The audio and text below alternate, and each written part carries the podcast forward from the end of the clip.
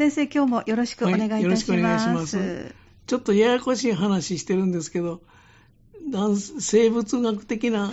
男性、女性、父親、母親と子育てには母性原理、母性機能、不正原理、不正機能のこのバランスが大事なんだ。円満な子供を育てるためにはそのバランスが大事なんだという話をしてるんですよね。はい、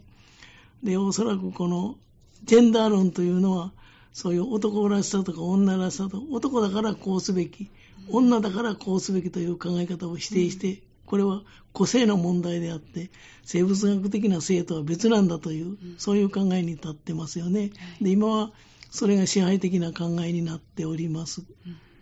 で、おそらく背景にはこういうジェンダーレス社会、つまりその生物学的な性の差を前提としたあの社会的文化的な性の差をなくそうというそういう社会を目指しているということもあってたと思うんですけれども、はい、今年の4月から育児介護休業法というのが改正されました、えーはい、育児介護休業法が改正されました。そして男性要するに父親の育休ですね、はい、育休も取りやすくなったんですね、えー、でその国も日本の国もイクメンですよ。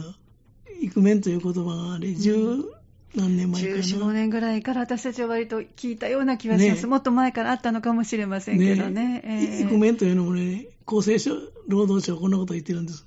育児を楽しみ、積極的に行う、育児を行う男性または将来そのような人生を送ることを望む男性のことをイクメンという。うん、これはあの、イケメンという言葉をちょっともじったというのが、はいそれから作られた造語なんですよね。ああ、なるほどね。で、イクメンの要請に力を入れてるんですね、国としてもね。はい、そのために、あの、この4月から育児介護休業法が改正されて、ね、父親も育児休業を取りやすくなると、はい、こういうことになってるんですよね。で、こうした国の流れに対して、不正原理、母性原理の理論を引き合いに出して、あの、ただその子育てに協力する父親を増やせばよいものでもあるまいというふうに警鐘を鳴らしている心理学者もいるんです。この心理学者は榎本博明という先生なんですけどね、はい、このイクメンに対するちょっと否定的な考えというのか、はい、警鐘を鳴らすというのかな、はい、そういう先生もいらっしゃるということです。で、この育児休業については、1975年、私の記憶を間違ってるかもわかりませんけど、昭和50年頃にその、教員とか看護婦、その頃は看護婦、それからほぼといったような、はい、一部女性の公務員を対象とした育児休業法が制定されたという、まあ一部のそういう仕事を持った人に対して育児休業法が制定されたんですけれども、はい、1991年に平成3年なんですけども、うん、一般的なその一般的な他の仕事をしている人も育児介護休業法の前身になるような育児休業等に関わる法律というのが制定された、うん、確かそうだったと思います、はい、でその後、まあ、改正に改正を重ねてきましたけれども従来の日本の伝統的な考えつまりその男は仕事、女は家庭という、えーはい、そういう考えの延長線上にあったんですよね。だから、男が育児休業を取るということは普通は考えられなかった。えー、そうそうですね。ところが、先ほど言いましたように、風潮として、産休とか育休というのは女性の権利だったんですけれども、あの男性にはその縁のない休みだったんですけれども、はい世の中の考えが少しずつ変わってきて、うん、そのイクメンといったような言葉も象徴されるようになってきて、はい、その父親、つまり男性が育児に参加するようになってきた、はい、ということです。でそれでもね、そうは言うものの、2020年、令和2年ですかね、2002年。はい、令和2年の調査ではね、ええ、育児休業取得率どんだけ取ったかというのを調べてみますと、女性、母親は約82%、そんなにも育児休業を取るんですね。はい、産休で終わってしまわずに、えー、育児休業、今1年間ぐらいですかね。ね男性は育児休業を取る人は13%に過ぎない。はい、だから、その、改正して男性も取りやすくということになってきたわけですよね。はいはいで、こうした事情に鑑みたんだろうと思うんですけども、今年の4月からは、育児介護休業法が改正された。うん、でこれこれに対して、その先ほど言いましたように、心理教育心理学者のあの榎本博明先生はちょっと心配をされてるんですよね。はい、で、その育児休業法の改正の目的は何かと言いますと、出産とか育児のために従業員がその離職、仕事を辞めるという、離職をしなくてもよいようにして、希望に応じて、ここが大事なんですけれども、男女ともに仕事と育児を両立しやすくする。はい、女性だけではなしに、うん、男も仕事と育児を両立しやすくするために、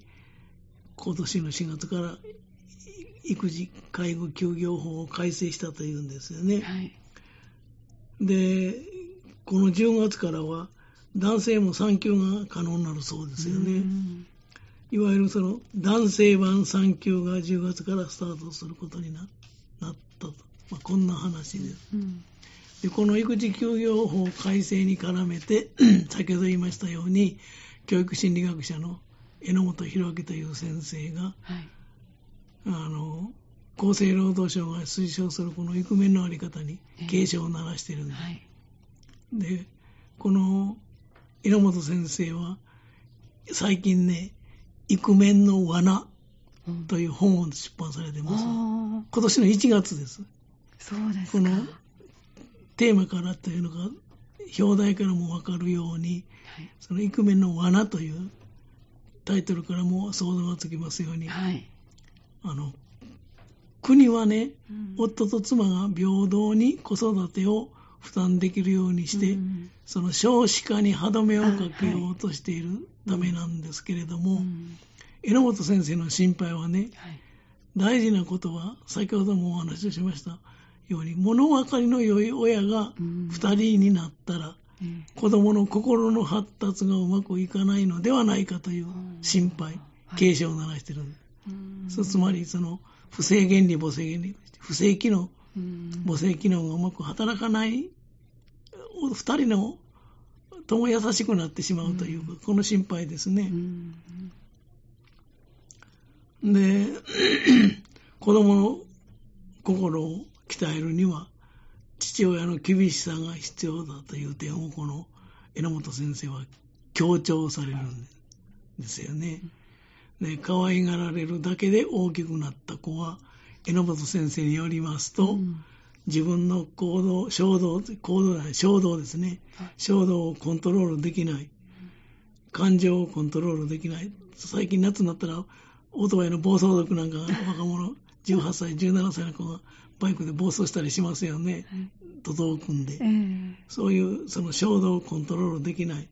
あるいは自制心の乏しい。それから忍耐力のない。はい、自己中心的で相手の立場や気持ちを想像できない、うん、そういう子供になりがちだという、まあ、そういう指摘をされてるんですよね。はい、だから、子供の意思を尊重する親というのは大変聞こえがいい,、いいんですけれどもね、はい。はい、悪いことをしても厳しく叱られずに、まあ、育てられた子供たちは、社会性とか自己コントロール能力が身につかないともこの榎本先生はおっしゃってまあ、それはよく言われる、一般に言われますよね。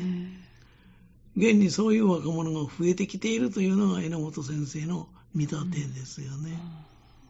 あのすぐ折れるとか、はい、耐久耐久力がない子供が増えてきたとかね、そういうことをよく言われます。それから、だから、これも私も時々言うん。ですけど、学校の先生なんかでも本気で鍛えることができにくくなった。この子を本気で鍛えようなんてなことは。はい、やっぱり家庭でそういう教育を受けてないもんですから折れてしまうんですよね。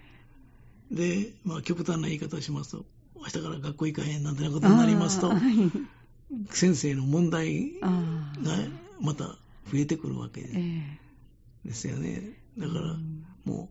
う、非常にその、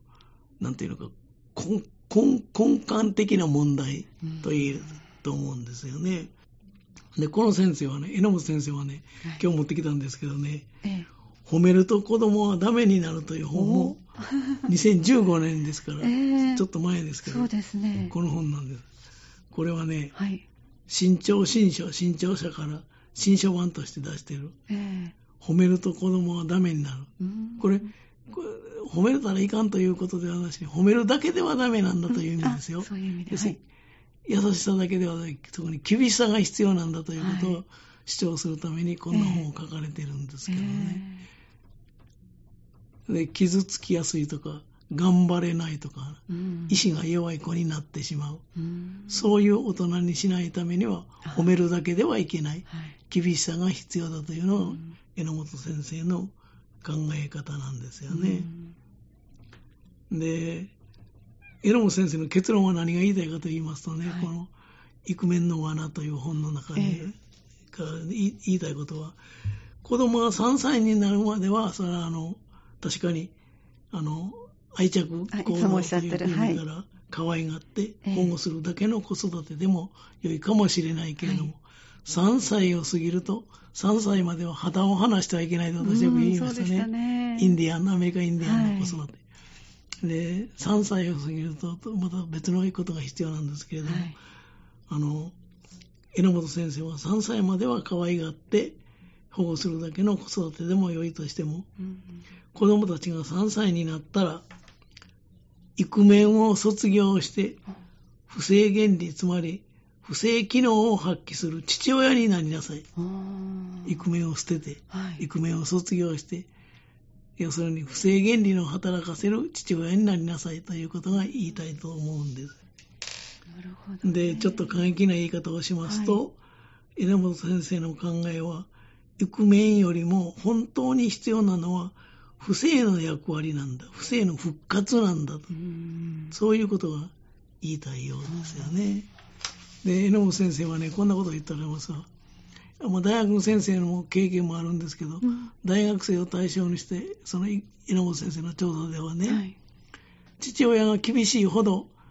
有能な人になりたいと思うとか、ね、あるいは失敗から学ぼうとする気持ちが強い傾向にある。うん、お母さんが厳しいほど、やる気とか向上心が強く、うん目標を達成したいという気持ちも強くなった。うん、だからやっぱり厳しさという優しさだけでは問題だということですね。えー、で世の中は今でもちょっと不正原理に傾きすぎたような気がしますので、そういう意味でこの榎本先生の褒めると子供はダメになるとか、うん、あるいはその、イクメンの罠といったあの本も参考にしてもらったら面白いかと思います。はい、私もかつてはね、不正の復権ということを叫ぶ人もあって、はい、私も不正の復権という論文を書いたこともあるんです。そうなんですね。お父さんが第二の母親になったら、えー、子育ては問題だという、はい、こういうテーマですよね。えー、ということも、まあ、要するに子育てというのは難しいですよね。難しいですね。ということで、